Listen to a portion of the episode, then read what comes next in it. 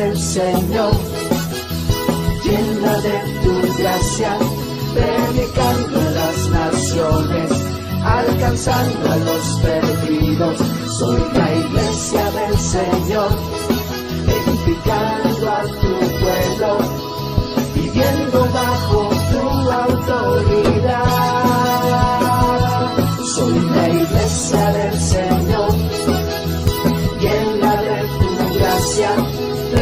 a las naciones, alcanzando a los perdidos. Soy la iglesia del Señor, edificando a tu pueblo, viviendo bajo tu autoridad.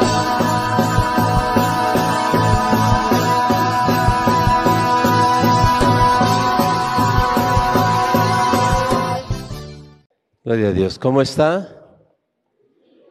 Bendecidos, convencidos, vivos para siempre. Muy bien, tome su lugar un momentito. Y primero vamos a revisar e- esa respuesta de cómo estamos.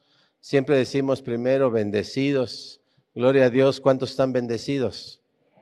¿Sí? ¿Cuántos reconocen que la salud que estamos disponiendo, cuántos reconocen que la vida que estamos eh, disfrutando, viviendo, ¿verdad? Que el alimento que recibimos todos los días es provisión de Dios. Que la familia que tenemos, que el trabajo que tenemos, etcétera, etcétera, es provisión de Dios. Eso es decir, yo estoy bendecido. Estoy bendecido, yo tengo ya 70 años, estoy aquí, imagínense, estoy muy bendecido. Bendecido con la vida que Dios me ha permitido eh, estar acá en la tierra. Entonces, bendecidos, convencidos. ¿Cuántos están convencidos? Convencidos de eso, de que todas las cosas que tenemos son de parte de Dios. Amén. Convencidos de que somos salvos. ¿Cuántos están convencidos de que son salvos? Sí, cuando se ponen el yelmo de la salvación y dicen, como escuchábamos ahorita en la alabanza, no importa lo que la gente diga, yo soy salvo por la sangre de Cristo, ¿verdad? Ya somos salvos. Es decir, ya tenemos una vida eterna garantizada, amén. Vivos para siempre. ¿Cuántos ya se sienten vivos para siempre?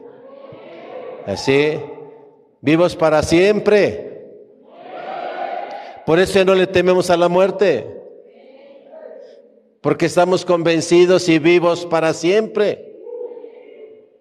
Si es que la muerte ya no se enseñoreará más de nosotros. Por eso ya no tengamos miedo. No tengamos miedo a la muerte, porque reconocemos que tenemos una vida para siempre de parte de Dios. Amén. ¿Cómo le va con la serie? Quisiera preguntarle, como siempre estamos ya a punto de terminar, estamos hoy en el tema 5, de hoy en 8 termina esta serie. Recuerda el nombre, mi familia es cristiana y tiene propósitos de parte de Dios. O sea, no somos cristianos sin propósito. No es porque sí que Dios nos haya llamado y nos haya traído a sus pies, que nos haya traído a su reino, a su conocimiento de Él. No es gratis eso. Tiene un propósito. Nuestra familia es cristiana y tiene un propósito, varios propósitos de parte de Dios. El primero, ¿recuerda cuál es el primero? ¿Que recuerda algo de la serie? Que nuestra casa se convierta en un paraíso.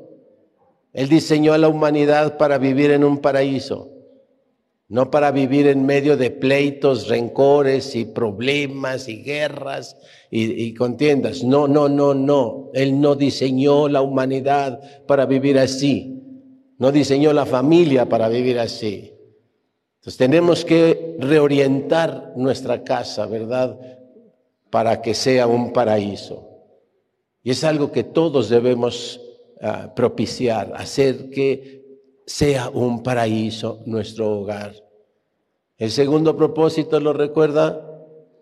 Que en ese paraíso no estemos solos, que la presencia de Dios esté ahí con nosotros, que esté ahí con nuestra familia, con nuestros hijos, con toda la casa, en el hogar, que allí permanezca la presencia de Dios. Fíjese qué hermoso. Entonces Dios diseñó un paraíso no para que viviéramos solos, sino para habitar con nosotros. Para pasearse, dice que se paseaba por el huerto, ahí estaba su presencia. Entonces, eso tenemos que buscar, buscar que nuestro hogar sea como un paraíso y que la presencia de Dios se esté moviendo día y noche, 24 horas, ¿verdad?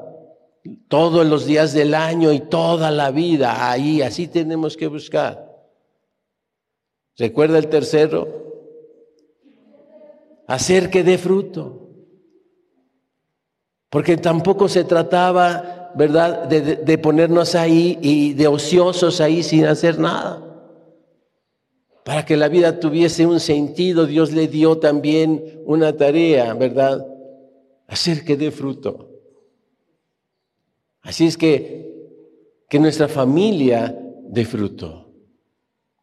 Que haya fruto en el varón, que haya fruto en la esposa, que haya fruto en los hijos. No sé cómo vaya con eso, son, son temas que ya vimos, estoy haciendo una recapitulación. ¿Cómo va con eso su casa? ¿Está caminando en esa dirección? ¿Ya hay fruto en su casa? El fruto de la buena semilla, el fruto de la palabra de Dios en la casa. Y recuerda el de la semana pasada, llenad, llenad la casa, llenad la tierra de ese fruto. Mire, si, si lo recapitulamos, si lo reflexionamos ya así, haciendo como resumen, es maravilloso el diseño de Dios. Es maravilloso el diseño de Dios. ¿Quién no quiere una familia así? Todos queremos uno, no diga amén, le dije, ¿quién no quiere?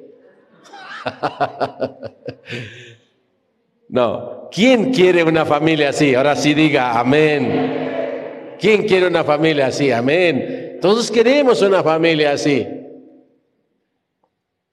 Entonces cerremos puertas.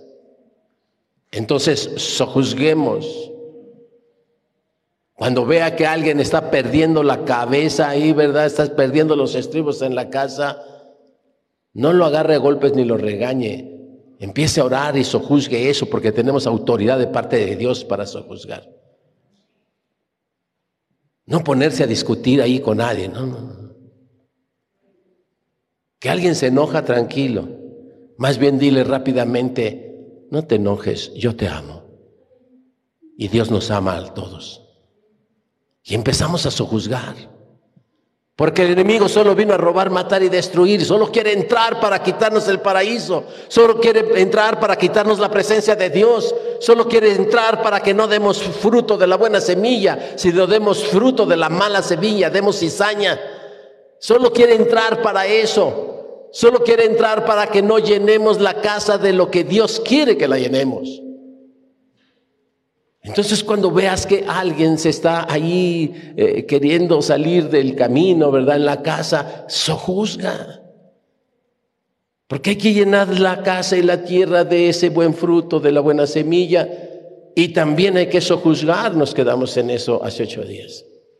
Y entonces, mire, ya una vez que pasamos eso, ya una vez que vamos caminando en ese orden, un paraíso, la casa, la presencia de Dios allí en la casa. Empezamos a dar frutos de la buena semilla y empezamos a llenar todo el ambiente, la recámara, la cocina, la sala, el garage, el estacionamiento, todo lo empezamos a llenar con el fruto de la buena semilla. Y vamos por la calle llevando de ese fruto y llegamos a la escuela, al trabajo, a la oficina y al negocio. Y vamos llenando de ese fruto y sojuzgando todo lo negativo. Si en el trabajo hay gente que no te quiere, si en el trabajo hay gente que no te trata bien, hay gente que te está molestando, tú comienzas a, a sojuzgar, das fruto, llenas del fruto de la buena semilla y empiezas a sojuzgar a todos tus enemigos, haciendo lo que dijo Jesús, bendice a tus enemigos,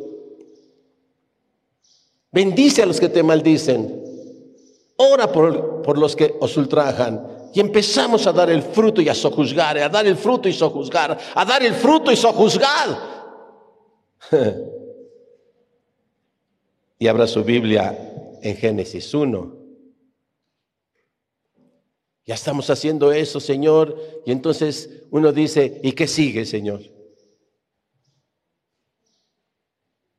Y entonces vamos a ver el orden de, esos propósitos de Dios. Génesis 1, versículos del 27 al 31. Si se da cuenta es el mismo texto de los temas anteriores, solo estamos analizando el texto, escudriñando el texto. ¿Y hasta ahí? Dice la palabra de Dios, y creó Dios al hombre a su imagen, a imagen de Dios lo creó. Varón y hembra los creó. Y los bendijo Dios y les dijo, fructificad y multiplicaos, llenad la tierra y sojuzgadla, y señoread en los peces del mar, en las aves de los cielos, en todas las bestias que se mueven sobre la tierra. Y dijo Dios, He aquí que os he dado toda planta que da semilla que está sobre toda la tierra, y todo árbol en que hay fruto y que da semilla, os serán para comer. Y a toda bestia de la tierra, y a todas las aves de los cielos, y a todo lo que se arrastra sobre la tierra en que hay vida, toda planta verde le será para comer. Y fue así. Y vio Dios todo lo que había hecho, y he aquí que era bueno en gran manera. Y fue la tarde y la mañana del día sexto. Amén. Entonces, regresando ahí a las tareas, dijo, llenad la tierra y sojuzgadla, lo vimos hace ocho días, pero dice enseguida, y, y señoread Es decir, sean señores, sean amos. Eso está precioso. Hoy reconocemos que toda, todo el señorío es de Dios. A ver, ¿cuántos dicen amén a eso? El señorío total es de Dios. Dios es Señor de señores. Es Señor de señores. O sea, todo el señorío es de Él. Pero tenemos algo maravilloso, que a Dios le complació delegar algo de su señorío. Fíjese bien. Y entonces, aparte de tener un paraíso, la presencia de Dios, eh, dar fruto, eh, llenar y sojuzgar, dice, señoren. Entonces, Él es el Señor de toda la creación, pero agarra y nos cede, nos delega parte de su señorío, nos entrega parte del señorío. Y dice, señoread. Cuando decimos, ¿cómo están? Y usted dice, bendecidos. Gloria a Dios. Y usted dice, convencidos. Gloria a Dios. ¿Está convencido de que es Señor? ¿Estamos convencidos de que somos señores?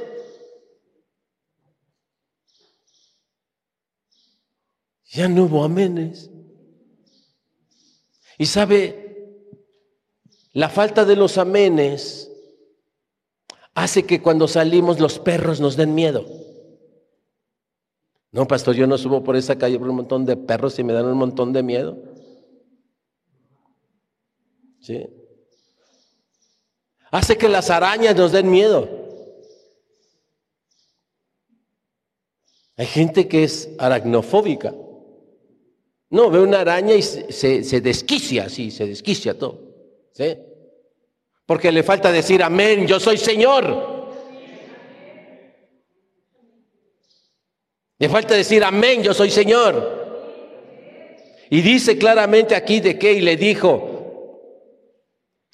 y señoreen en los peces de la tierra, en las aves de los cielos, en todas las bestias que se mueven sobre la tierra. que es un perro? Es una bestia. ¿Qué es un perro? Es una bestia. Y se mueve sobre la tierra. ¿Qué es una araña? Es una bestia. ¿Qué es un ratón? Es una bestia. ¿Qué es una mosca? Es una bestia. Y todo lo que se mueve sobre la tierra, ustedes son señores. Wow. Hoy van a salir sanos todos los que tienen alguna fobia, algún animalito. Todos los que tengan fobia a los ratones, hoy van a decir, no más miedo a los ratones. Cuando bueno le voy a decir, silencio, cállate, vete. Porque yo soy Señor. Y eso no de mí, sino del Señor. Porque Él nos dio esa tarea. Señoread. Y dice claramente sobre qué señorear. Y a todas las bestias de la tierra y a todas las aves de los cielos y a todo lo que se arrastra sobre la tierra en que hay vida. A todo lo que se arrastra sobre la tierra en lo que hay vida. Y ahora que digan lo que digan. Pero si una bacteria tiene vida, yo soy señor de esa bacteria.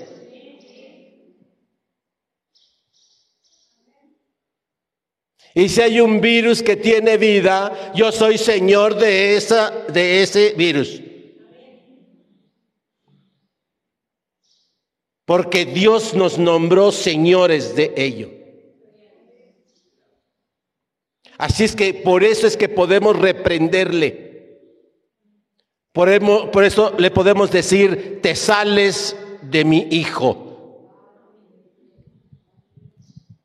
Por eso le podemos decir, virus de la influenza, te sales de mi hijo.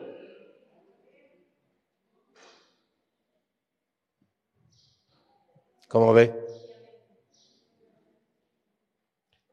Pero se necesita estar convencido, convencido de lo que Dios nos ha dado. El problema es que ese señorío sobre todas las cosas que tienen vida en la tierra, ¿sí? Vino el enemigo en Edén, ya conocemos esa historia, y derrumbó todo. Y nos arrebató el señorío cuando hizo convenció a Eva que Dios era mentiroso. Satanás convenció a Eva de que Dios es mentiroso. Y la convenció de que lo que le estaba diciendo él, él era la verdad. Cuando Eva le dice, no nos dijo, ciertamente moriréis. Y el diablo le dijo, no moriréis. O sea, le dijo lo contrario de lo que Dios le estaba diciendo. Y Eva le creyó a él. Y al, creerle a él, hacía mentiroso a Dios. ¿Y ahora entiende por qué le tenemos miedo a los perros?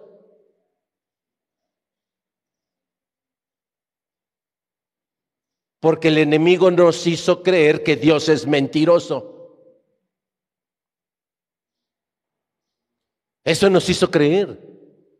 Por eso muchos todavía luchamos aquí. Luchamos todavía con Dios es verdad o es mentira. Y luchamos todavía con eso. Por eso le tenemos miedo a las enfermedades virales, las enfermedades bacterianas, le tenemos miedo a todos los bichos alrededor, le tenemos miedo a las víboras, a los ratones, a las moscas, le tenemos miedo a todo, todas las cosas, le tenemos miedo. Porque si Dios nos dijo que nos enseñaremos de todas estas cosas que tienen vida, pero yo me convencí de que Dios es mentiroso, entonces no me reconozco, Señor, de esas cosas. Dios me mintió.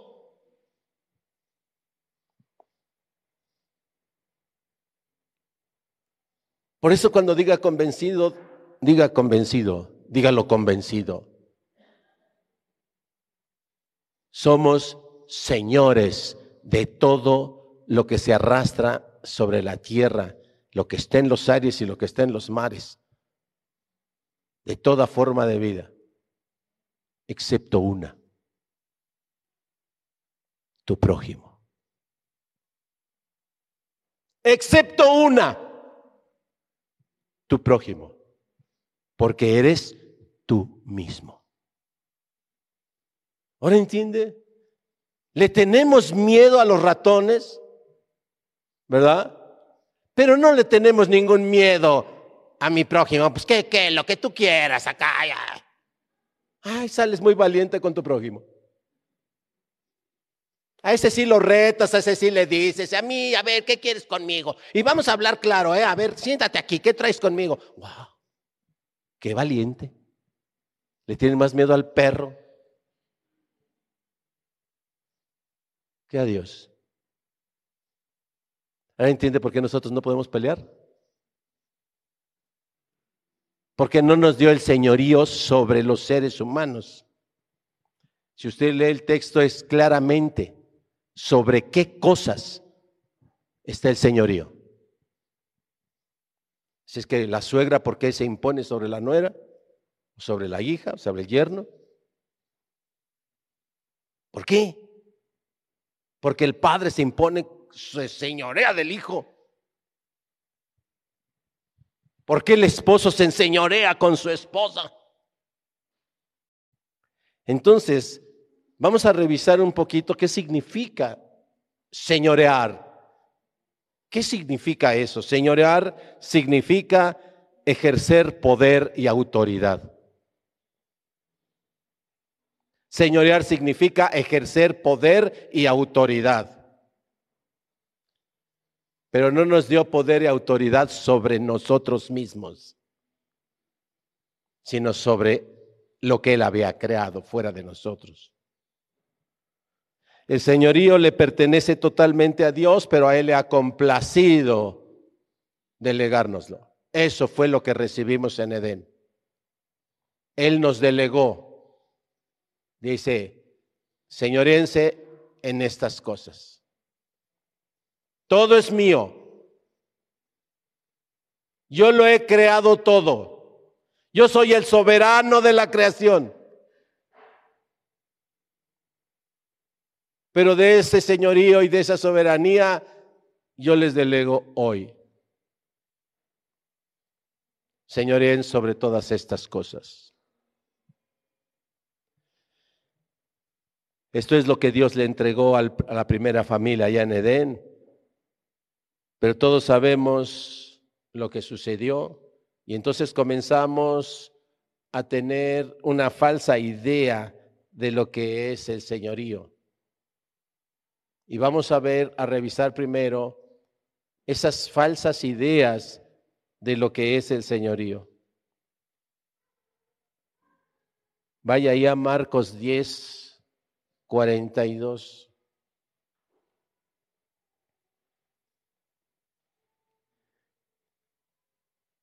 Y recuerde, el hombre, el ser humano recibió autoridad y poder para enseñorear, para ser señor, pero no de su prójimo. Eso es clave, no de su prójimo.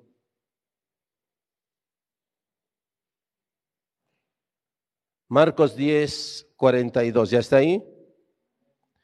Dice, más Jesús, llamándolos, les dijo, ¿sabéis que los que son tenidos por gobernantes de las naciones se enseñorean de ellas? Y sus grandes ejercen sobre ellas potestad. Pero entre vosotros no será así. Porque en el principio no, ahí, amén, decimos, gloria a Dios, ¿verdad? Porque en el principio no fue así. Hoy los grandes, llega una persona al poder y se está enseñoreando de todo. Saca la charola y, y se vuelve inmune. puede hacer cualquier atrocidad y no pasa nada. Es el falso entendimiento del señorío.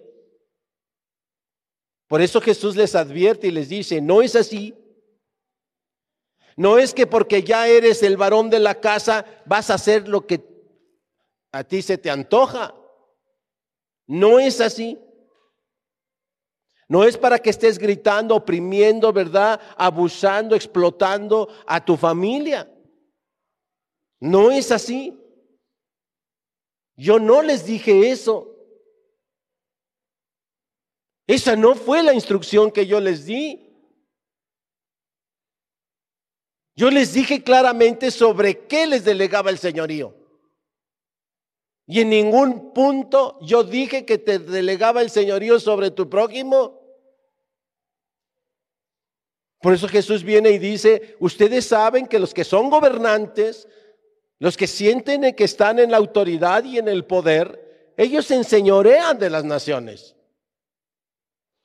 Ellos se enseñorean de la gente. ¿Y qué hemos hecho con con los animalitos y con las plantas, con todo lo que tiene vida. ¿Usted sabe lo que hemos hecho? Destruirlo. Sencillamente destruirlo. Estamos acabando con los bosques. Estamos exterminando especies. Estamos acabando con los ríos. Estamos contaminando los aires. Estamos contaminando las aguas. Porque confundimos el señorío.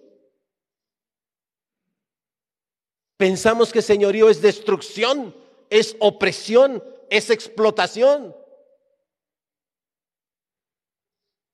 Pero esto no es señorío, al menos no el que le agrada al Señor.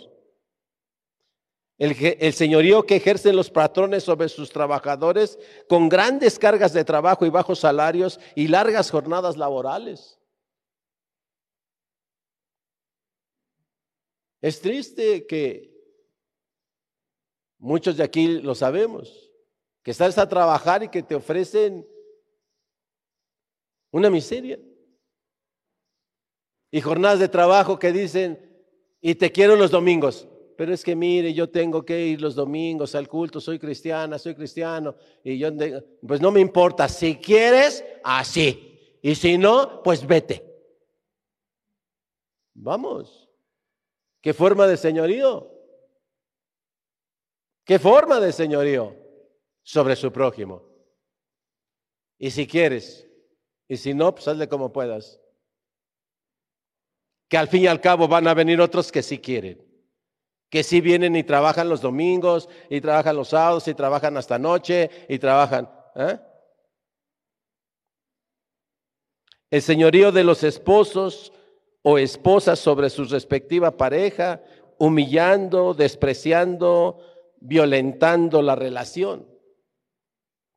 Ayer mencionábamos ahí en la clase de líderes los juegos de poder. Los juegos de poder porque pensamos que señorío es poder poder sobre el otro. Revise todas las broncas que tenga usted en su casa con su pareja y le aseguro una cosa, son juegos de poder. Revíselos. El control de uno sobre el otro, la opresión del uno sobre el otro, la humillación del uno sobre el otro el tratar de ponerse sobre el otro, o sea, yo sobre ti. Y revise, revise si hay, si es cierto o no. Son broncas de juego de poder. Revise las broncas que tenemos en la iglesia. Revise los problemas que hay en los ministerios. Y son juegos de poder. La lucha con lo que dice el líder, la lucha con lo que dice el, líder de célula, el líder del ministerio, la lucha con lo que dice los ancianos, la lucha con lo que dice el pastor. Juegos de poder, simplemente juegos de poder. Porque pensamos que el señorío es un juego de poder de los unos con los otros. Conceptos de señorío que Dios no dijo, que Dios no estableció en un principio. Pero la caída contaminó nuestro entendimiento del señorío. Así es que Dios quiere que su iglesia regrese y entienda qué significa señorío desde la mirada de Dios, no desde la mirada de los hombres. El señorío de los padres sobre los hijos, abandono, indiferencia, desatención, abuso. O también sobreprotección,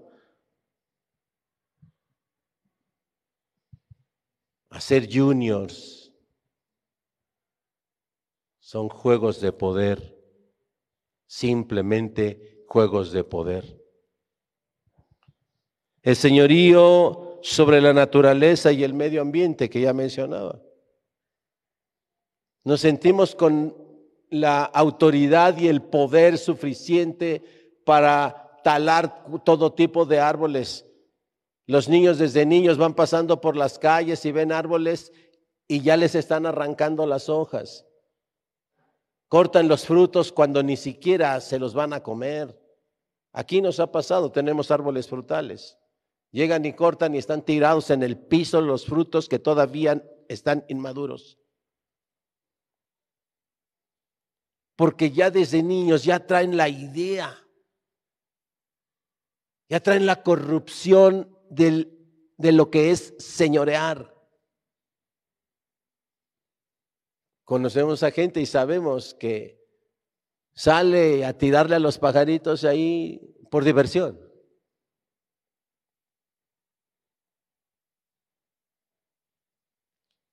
En resumen, hay muchas formas de ejercer el señorío que dice acá la palabra señoread.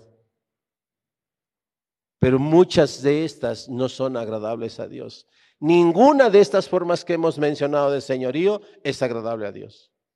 Ninguna.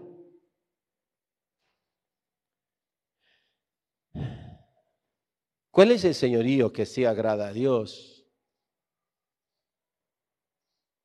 Tenemos tipificado, tenemos modelado cómo es el señorío que a Dios le agrada. ¿Qué significa señorear? Cuando dijo señorear sobre todas estas cosas. ¿Qué significa señorear? Pastor, pero si dice la Biblia que el varón es cabeza de la mujer, o sea, señor de su casa. Ajá. Ahora hay que ver qué significa señorear desde la visión de Dios. Y eso lo podemos ver en Cristo.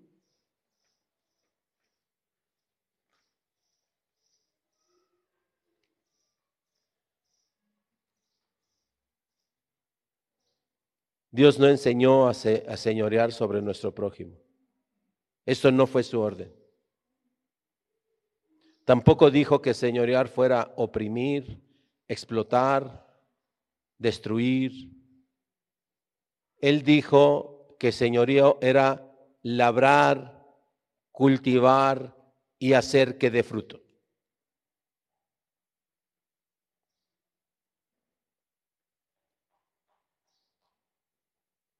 Dios dijo que el señorío es labrar, cultivar y hacer que dé fruto.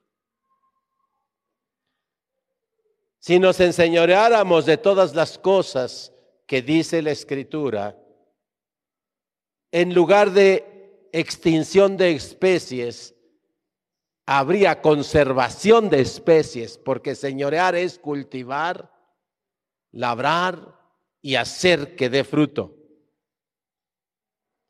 Si entendiéramos eso, no tendríamos una atmósfera tan contaminada.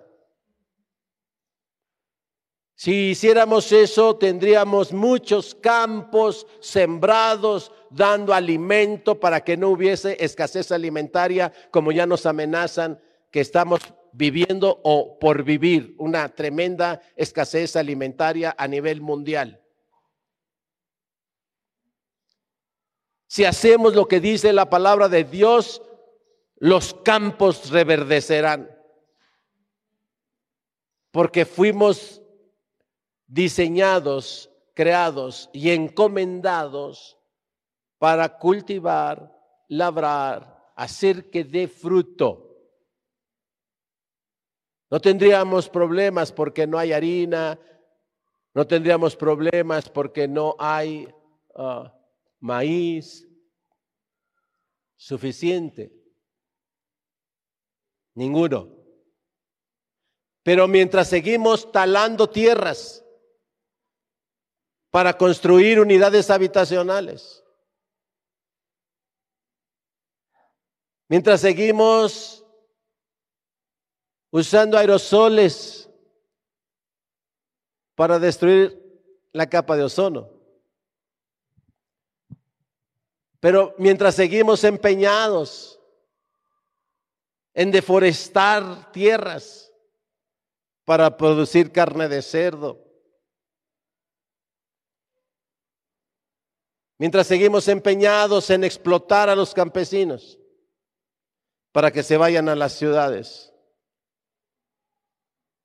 mientras seguimos empeñados en destruir, las consecuencias son claras. Las bendiciones se van a escasear. El dolor, el llanto y el crujir de dientes es lo que nos espera. Por eso Dios le está hablando a su iglesia. Dios le está recordando a la iglesia lo que es señorear. Así pues, señorear desde la visión de Dios es poner el poder y la autoridad al servicio de aquello a lo que Dios le dio como señorío. Somos muy inteligentes, ponlo al servicio de tu casa. Ponlo al servicio de tu casa. Tienes poder, ponlo al servicio de tu casa, al servicio de tu iglesia, al servicio de tu nación, al servicio de la sociedad. Ponlo al servicio. Eso es lo que tenemos que hacer. Dios ha repartido talentos y dones a todas las personas. Es decir, capacidad para hacer cosas. Y ninguno de esos talentos fue diseñado para matar a nadie, para explotar a nadie.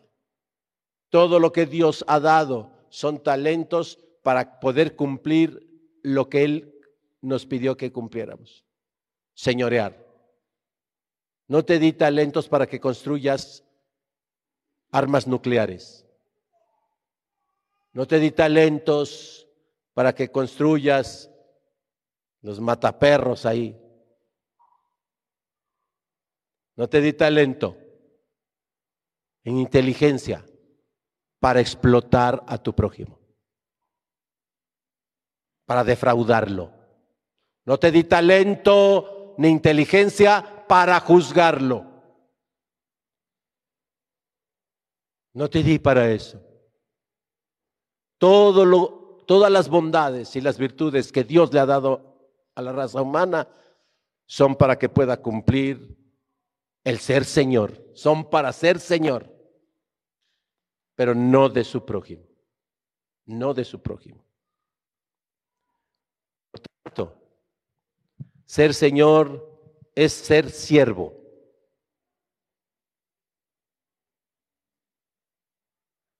¿Sí me siguió?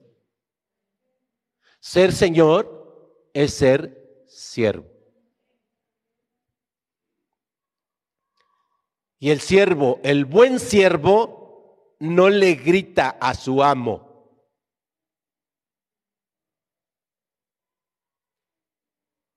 El buen siervo no golpea a su amo.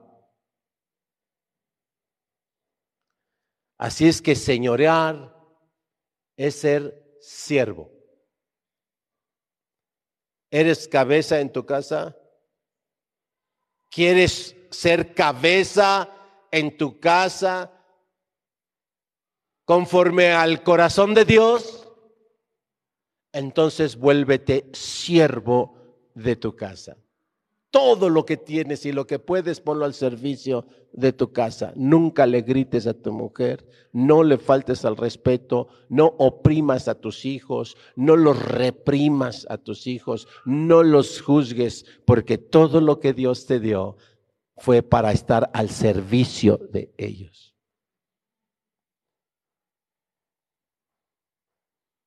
¿Eres la ayuda idónea? Entonces, todo lo que Dios te dio fue para ayudar a tu pareja, a tu esposo. Todo lo que Dios te dio al servicio de tus hijos, todo. ¿Eres líder acá? Todo lo que Dios te dio, si te permitió ir a escuelas acá por las hermanas que ya estudiaron allá en otras escuelas, es para que vengas y seas sierva aquí, no para que te enseñories. El que estudió música es para venir y ponerla al servicio de todos sus hermanos. El que estudió la palabra no es para juzgar y oprimir a los demás, no, es para venir y enseñar la verdad en amor, para amar y recibir a la gente y comprender a la gente, no para juzgarla. No para estarle diciendo, usted no estudia la palabra, usted le falta esto. No, no, no es para eso. ¿Sabes que no estudia? Muéstrale tú la verdad. Lo que Dios te ha dado es para edificar al otro. Ese es el señorío que a Dios agrada. El siervo. El siervo. Revisemos rapidito el señorío de Jesús. Él es Señor, Rey de Reyes, fíjese, Rey de Reyes y Señor de Señores. Y veamos cómo se comportó. Él renunció a su posición de Dios para hacerse hombre, para hacerse un poco menor que los ángeles, como nosotros. Él renunció a su posición de Dios Así es que si yo soy el pastor, necesito como renunciar a mi posición de pastor. Y necesito ponerme la jerga y el mandil y agarrar la escoba también. Y necesito poner mi tiempo a su servicio. Y necesito poner el conocimiento y las cosas que Dios me ha dado para ponerlas a su servicio. Necesito poner el amor que Dios me ha dado y ponerlo a su servicio.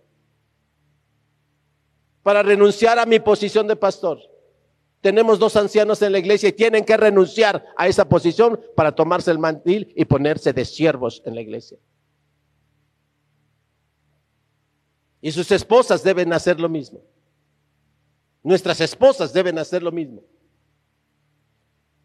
Porque enseñorear no es estar así de mandón o mandona.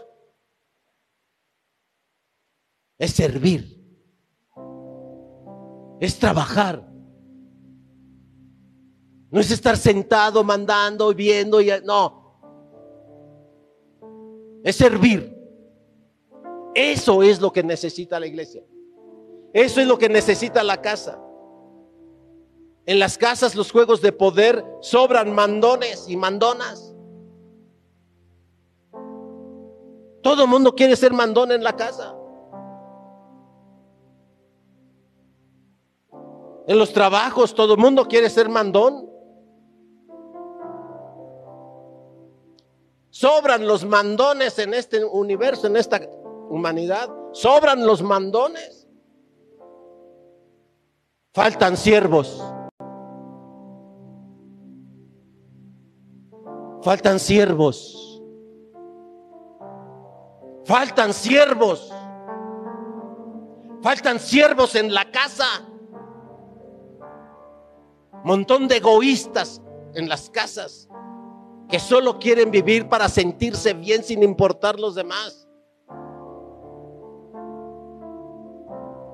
Faltan siervos y siervas en la casa. Porque así se ejerce el señorío. El señorío es servicio. Le faltan siervos a la iglesia. No en balde dijo Jesús, a la verdad la mies es mucha y los obreros pocos. La mies es mucha y los obreros pocos. No dijo los mandones pocos. No dijo faltan mandones en la iglesia. No dijo eso. La mies es mucha y los obreros, los obreros pocos. Orad al Señor de la mies. Orad al Señor de la mies. Para que haya más obreros. Gente que entienda que gobernar, señorear, es servir, no mandar. Sobran los mandones en la casa, sobran los mandones en la iglesia, Sobran los mandones en las naciones, sobran los mandones en las colonias, sobran los mandones por todos lados. Pero hace falta que agarre gente que agarre la escoba y barra las calles. Hace falta gente que agarre, ¿verdad?, la brocha y pinte las fachadas. Hace falta gente que se ponga a trabajar, gente que entienda que agarre las pinzas y arregle el foco descompuesto de su casa que arregle el contacto descompuesto de su casa, que arregle la estufa, que arregle todas las cosas que están descompuestas en la casa. Revise su casa. Yo no he metido a todas las casas de ustedes, pero estoy seguro que pasan esas cosas. Porque las casas, como tantas cosas, requieren de servicio. Requieren de servicio. Por eso faltan siervos. Falta quien lave, quien planche, quien barra. Faltan siervos. Falta quien remodele, quien restaure, quien arregle la ropa. Faltan siervos. Siervos que no cobren, porque el servicio no es servicio si te pagan. El servicio no es servicio si te pagan. Si te pagan es negocio, es transacción, es trueque, pero no es servicio. Por eso si hay alguien que sirve en este mundo son las mujeres. Porque hacen un montón de cosas y nadie les paga. Por eso Dios tiene consideraciones importantes sobre las mujeres. Porque dice, son las que mejor han entendido el señorío. Por eso Dios llama a los hombres y busca siervos. Dios busca siervos para sus iglesias. Dios busca siervos para sus casas. Dios busca siervos para sus naciones. Dios no está buscando votos.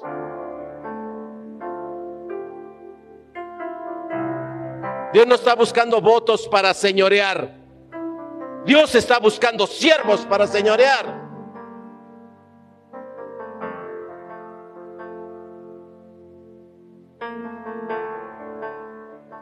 Como hombre, Jesús no buscó lo suyo, sino el bien de todos los que le rodeaban. Se acercaba un enfermo, lo sanaba. Se acercaba un hambriento, le daba de comer. Se acercaba a alguien que necesitaba consuelo, le daba consuelo. Dios no buscó lo suyo, Jesús no buscó lo suyo. No andaba viendo cuántas túnicas necesitaba o el color de la túnica para ir a predicar a Capernaum o a Jerusalén. No andaba viendo esas cosas. Dijo claramente, el Hijo del Hombre no tiene una piedra donde recostar la cabeza. Dios no estaba viendo, Jesús no estaba viendo eso. Jesús nos estaba mostrando que no debemos buscar lo nuestro. El siervo, el Señor, el Señor, el que quiera ser Señor y señorear, tiene que buscar lo de los otros, el beneficio y el bien de los otros, no el suyo. Porque Él definió el amor, el amor todo lo sufre, todo lo soporta, todo lo espera. No busca lo suyo, no es jactancioso, todo lo cree. No busca lo suyo. Así es que Jesús vino a mostrarnos. Él no vino a buscar lo suyo. No le estuvo reclamando a nadie, ¿por qué no me das de comer? ¿Por qué no me atiendes? ¿Por qué no me eso? No, nada de esas cosas. Él solo tenía una cosa en su corazón y era servir. Y servir con sus manos, servir con su conocimiento, servir con su presencia y servir con su propio cuerpo y su propia sangre. Que su propia sangre sirviera para algo. Imagínense nuestra propia salvación. Así es que cuántos señores hay por acá. Ay, a los guamenes. ¿Cuántos señores hay en la iglesia? Amén. Cada amén es un siervo.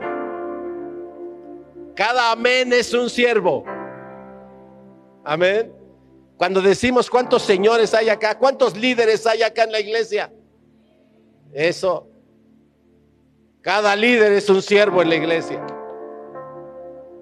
Que no está viendo dinero. Que no está viendo dinero. Todo aquel que ve por delante dinero no es siervo de la iglesia, es siervo del dinero. Todo aquel que ve dinero primero no es siervo de la iglesia.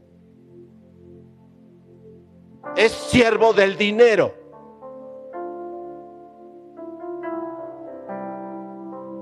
Lo último que vio Jesús fue el dinero.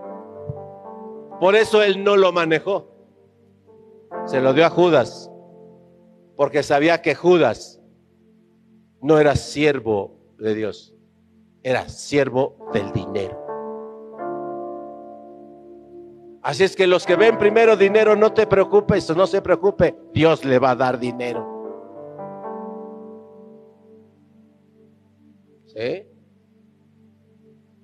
¿Y para qué Dios le permitió a Judas que tuviera dinero? para que se perdiera. Y se perdió. El hijo de desobediencia se perdió. Por eso no les dio a los otros el dinero, porque podrían haberse perdido. Les dio su presencia. Así es que Dios, cuando tú decides ser siervo, Dios te va a dar, nos va a dar su presencia. Y entonces podemos decir, como dijo Pedro a la entrada del templo, ¿verdad? Cuando aquel mendigo le pedía una limosna. Cuando Pedro le dijo, no tengo plata ni oro, pero de lo que tengo te doy. Y nada más oró y puso sus manos y se levantó. Tengo la presencia de Dios. Tengo la gracia de Dios, va conmigo. Y de su gracia le dio. No lo merecía. De la gracia que él llevaba, de eso le dio. Amén. ¿Cuántos señores y señoras hay aquí? Gloria a Dios. Hay muchos siervos entonces ya. Como maestro, mire. Como maestro Vea el señorío de Jesús. Como maestro le lavó los pies a sus discípulos. Como redentor, Él pagó con su sangre nuestros pecados. Como cabeza de la iglesia, dio su vida por ella. La cuida, la alimenta, la sostiene la guía, la santifica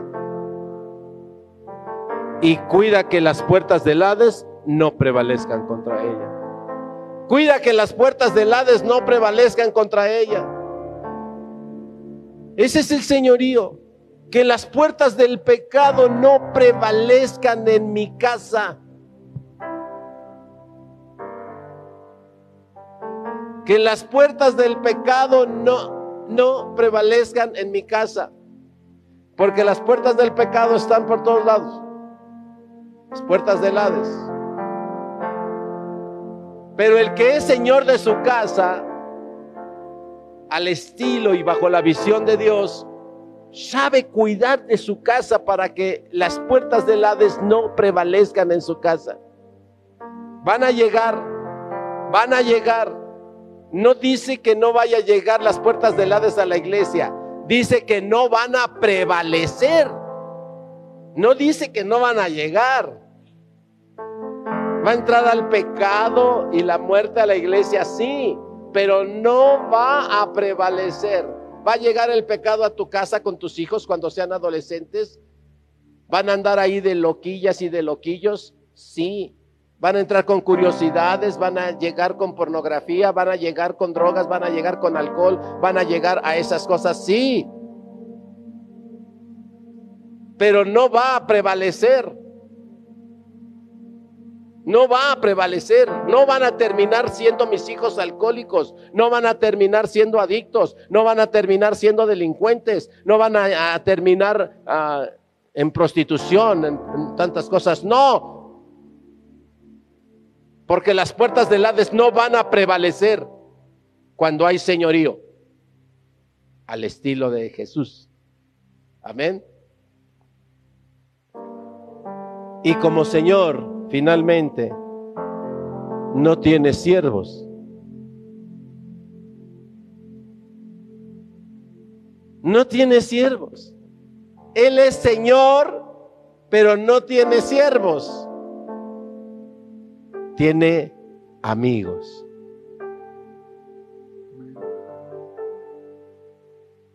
Qué hermoso. No tiene siervos, tiene amigos. ¿Cuántos amigos tengo yo en la iglesia? Con los que digan amén, he hecho un buen trabajo. Pero cuando hay gente que no puede ser mi amigo, mi amiga, entonces mi trabajo como siervo ha fallado. Pero por cada hijo que me diga, papá, eres más que mi papá, eres mi amigo. Mi señorío como padre ha triunfado. Ahora entiendes la importancia de la amistad. La amistad es el fruto de un buen señorío. Porque el Señor no tiene siervos. ¿Verdad? Quiere que haya siervos, pero no de Él. Por eso quisiera corregir un poco.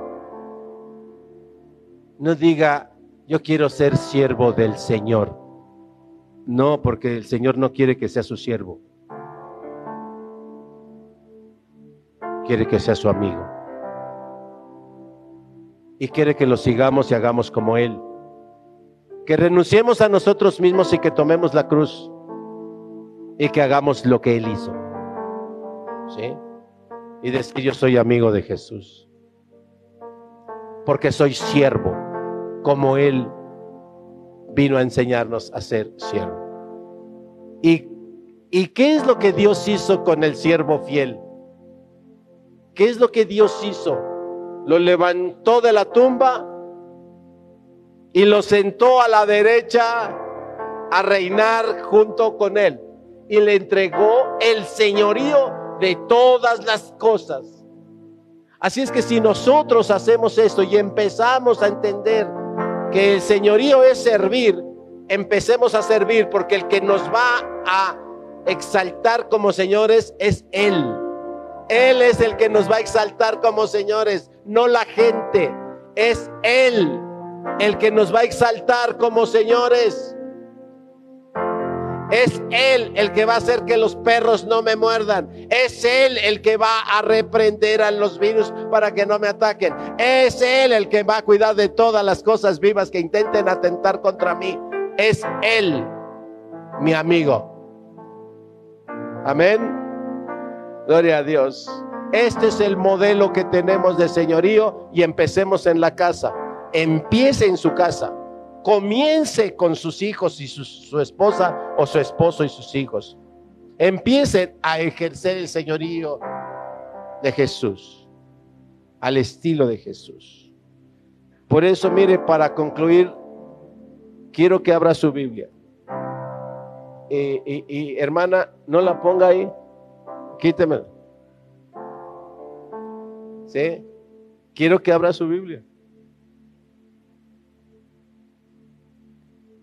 Abran su Biblia. Filipenses 2, versículos 5 al 8.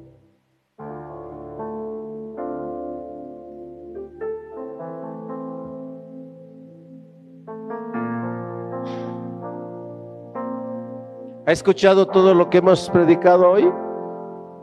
Mire lo que dice Filipenses 2, versículos 5 al 8. Dice, haya pues, ya está ahí, haya pues en vosotros este sentir que hubo también en Cristo Jesús. Qué bonito. Esto que Jesús vino y sintió, cómo ejercer el señorío, dice Filipenses, este mismo sentir de Jesús que no consideró ser Dios, se encarnó y se hizo poco menor que los ángeles como nosotros. Que no vino a ser servido, sino a servir. Este mismo sentir, dice, haya entre vosotros ese llamado que sintamos lo mismo que Jesús. Luego dice, el cual, siendo en forma de Dios, no estimó el ser igual a Dios como cosa que aferrarse. ¿Es usted líder? ¿Es usted jefe de la casa? ¿Es usted jefe de en la empresa? Que haya el sentir de Cristo. De no sentirse el mandón o la mandona. Dice como cosa que aferrarse sino que se despojó a sí mismo y tomando forma de siervo, hecho semejante a los hombres, y estando en la condición de hombre, se humilló a sí mismo, haciéndose obediente hasta la muerte y muerte de cruz. Cierra tus ojos. Y empieza a revisar ahí con honestidad. Al Señor nadie le puede engañar. Tú puedes decirle a la gente que te rodea que tú eres esto, que tú eres aquello, pero al Señor nadie lo podemos engañar. Así es que cierra tus ojos y métete ahí con el Señor y comienza a confesar. Cuando el Señor nos pregunta, ¿estás ejerciendo el señorío que yo te he dado como yo te enseñé? Porque eso fue lo que les dije a mis discípulos, ir a todas las naciones y predicar este evangelio, enseñándoles, enseñándoles, enseñándoles que guarden todas las cosas que yo os he enseñado. ¿Estás enseñándoles eso? ¿Estás enseñándoles esas cosas a tus hijos, a tu esposa? ¿Le estás enseñando eso a tus miembros de tu ministerio? ¿Le estás enseñando eso a tu iglesia? ¿Le estás enseñando eso al mundo? Y si hay algo en lo que no estamos funcionando así, es el momento de decirle, Señor, perdóname. Y apelar a su misericordia y decirle, sé que tú eres el Señor de la misericordia.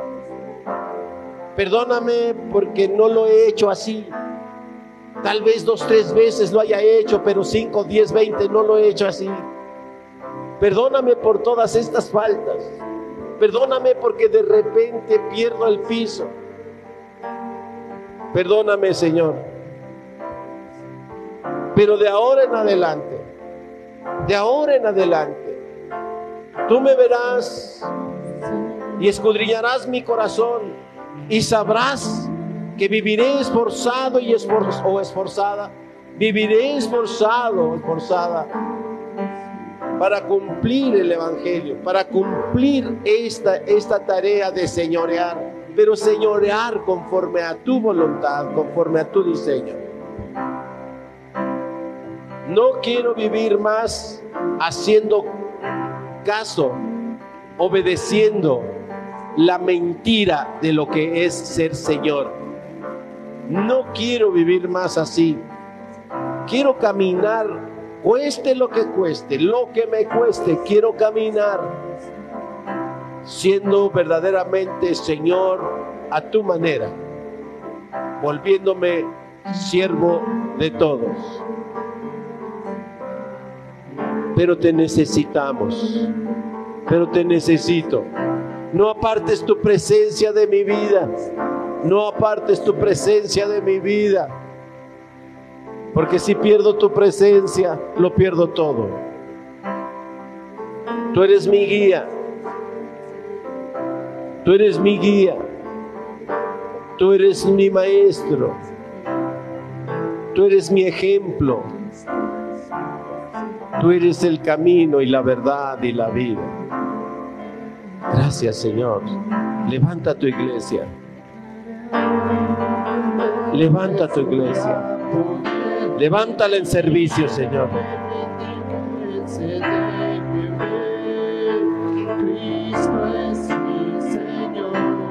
Sí, Señor.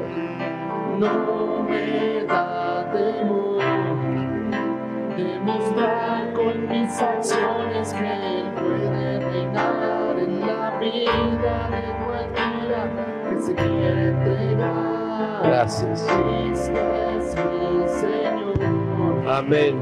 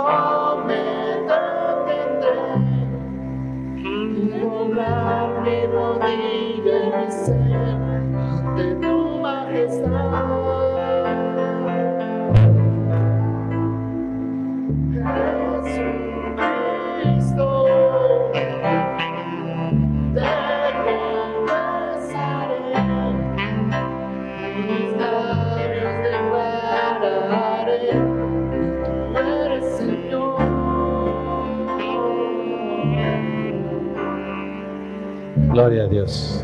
Mire, Jesús no solamente sirvió en vida como hombre, resucitó al tercer día, ascendió y ahora reina a la derecha del Padre. Y aún sentado a la derecha del Padre, Él reina, pero no reina oprimiendo a nadie. Él reina amándonos. Y no nos dejó solos, envió al consolador. Y el consolador, Él sigue ayudándonos. Él sigue a nuestro servicio. Todas las mañanas, todas las noches, todos los días, Él sigue sirviéndonos. Su reinado es un reinado de servicio, es un reinado de amor. ¿Cuánto más necesitamos para poder entender eso? ¿Cuánto más necesitamos para cambiar nuestras formas de, de vivir para cambiar nuestras formas de ser señores de la casa. ¿Cuánto más necesitamos? No hay, no hay más que Dios pueda hacer, porque todos los días Él nos entrega ese ejemplo, todos los días. Yo no te estoy oprimiendo, yo no te estoy lastimando, yo no te estoy juzgando, yo no te estoy explotando, yo no te estoy humillando. Yo te estoy sirviendo todos los días. ¿Por qué no pueden hacer, no podemos hacer lo que Él hace? Es la gran pregunta que tenemos que hacernos. Y no te estoy pidiendo que me pagues. No quiero que me pagues. Porque es de gracia, es por amor. Aprende de gracia y por amor. Sirve, sirve. Porque si sirves, serás Señor. Si sirves, serás Señor. Si dejas de mandar y te pones a servir, serás Señor. Amén. A ver, ¿cuántos quieren que su casa sea así? No está tan convencido, ¿eh? ¿Cuántos quieren que su casa sea así? Eso es. Pues vayamos y hagámoslo. Amén. Y la casa puede empezar ya a ser un paraíso. Porque cuando pensemos a reinar así, va a ser un paraíso. Cuando empecemos a reinar así, la presencia de Dios ahí va a estar. Cuando comencemos a reinar sirviendo, van a venir los frutos. Y serán tantos que se llenará. Se llenará la casa, se llenará la iglesia de los frutos. Se llenará, se llenará, la colonia, se llenarán las naciones de los frutos de la iglesia. Es lo que Dios quiere que hagamos. Amén. Vamos a hacerlo. Vamos a hacerlo. Amén.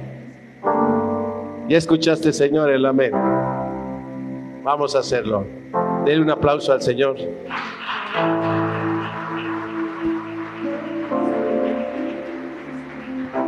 Y mire, así como está de pie, vamos a decírselo cantando. ¿Le parece? Un minutito más. Dice, haya este mismo sentir que hubo en Jesús. Y entonces podemos decírselo cantando, yo lo haré, te obedeceré, sin reservas ni condiciones te serviré. Amigo fiel, yo lo haré, amigo fiel, te obedeceré. Sin reservas ni condiciones.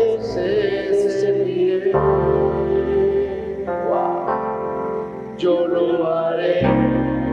Ahora mire, le voy a pedir que solo los hombres lo cantemos.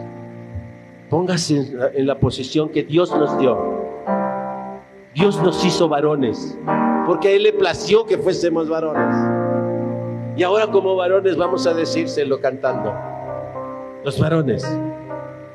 Ahí vamos. Yo lo haré. Amén, sí, Señor. Te obedeceré. Sin reservas ni condiciones. Amén, amén, amén. Yo lo, haré.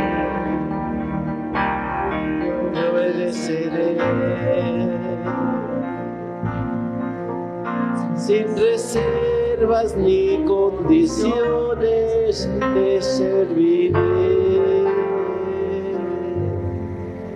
Dios dice, fíjate bien, Dios nos dice, gracias, gracias por tu promesa.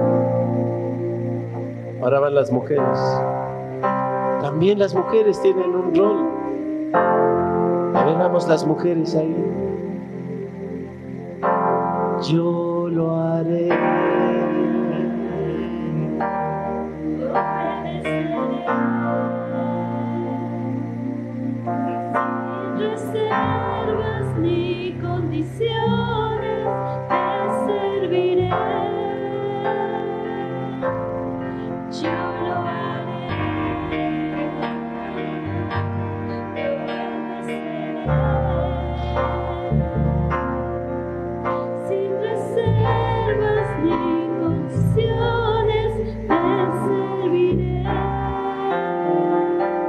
Qué bonito.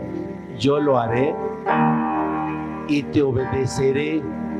¿Y sabes qué estamos diciendo cuando decimos te obedeceré? Tu presencia de Dios va a estar conmigo.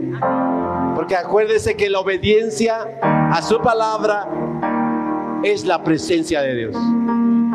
Entonces yo lo haré, te obedeceré. Y al hacer eso, tu presencia va a estar en mi casa. Y será un paraíso. Y habrá frutos. Y se llenará mi casa y se llenarán las naciones. Amén.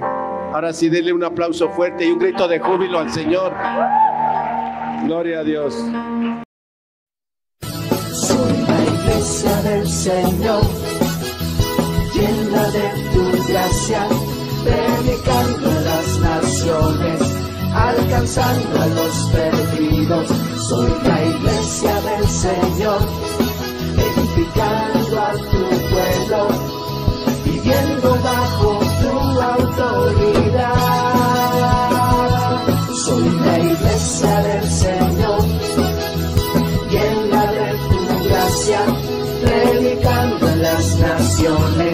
alcanzando a los perdidos. Soy la iglesia del Señor, edificando a tu pueblo, viviendo bajo tu autoridad.